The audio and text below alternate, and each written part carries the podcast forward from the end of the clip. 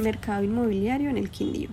Muchos inversionistas locales y extranjeros han tomado la decisión de invertir en el Quindío, ya que este se ha caracterizado por tener una buena infraestructura para la construcción de vivienda, tanto rural como urbana, además de ya tener construcciones bien equipadas y modernas que garantizan una excelente calidad de vida para las familias.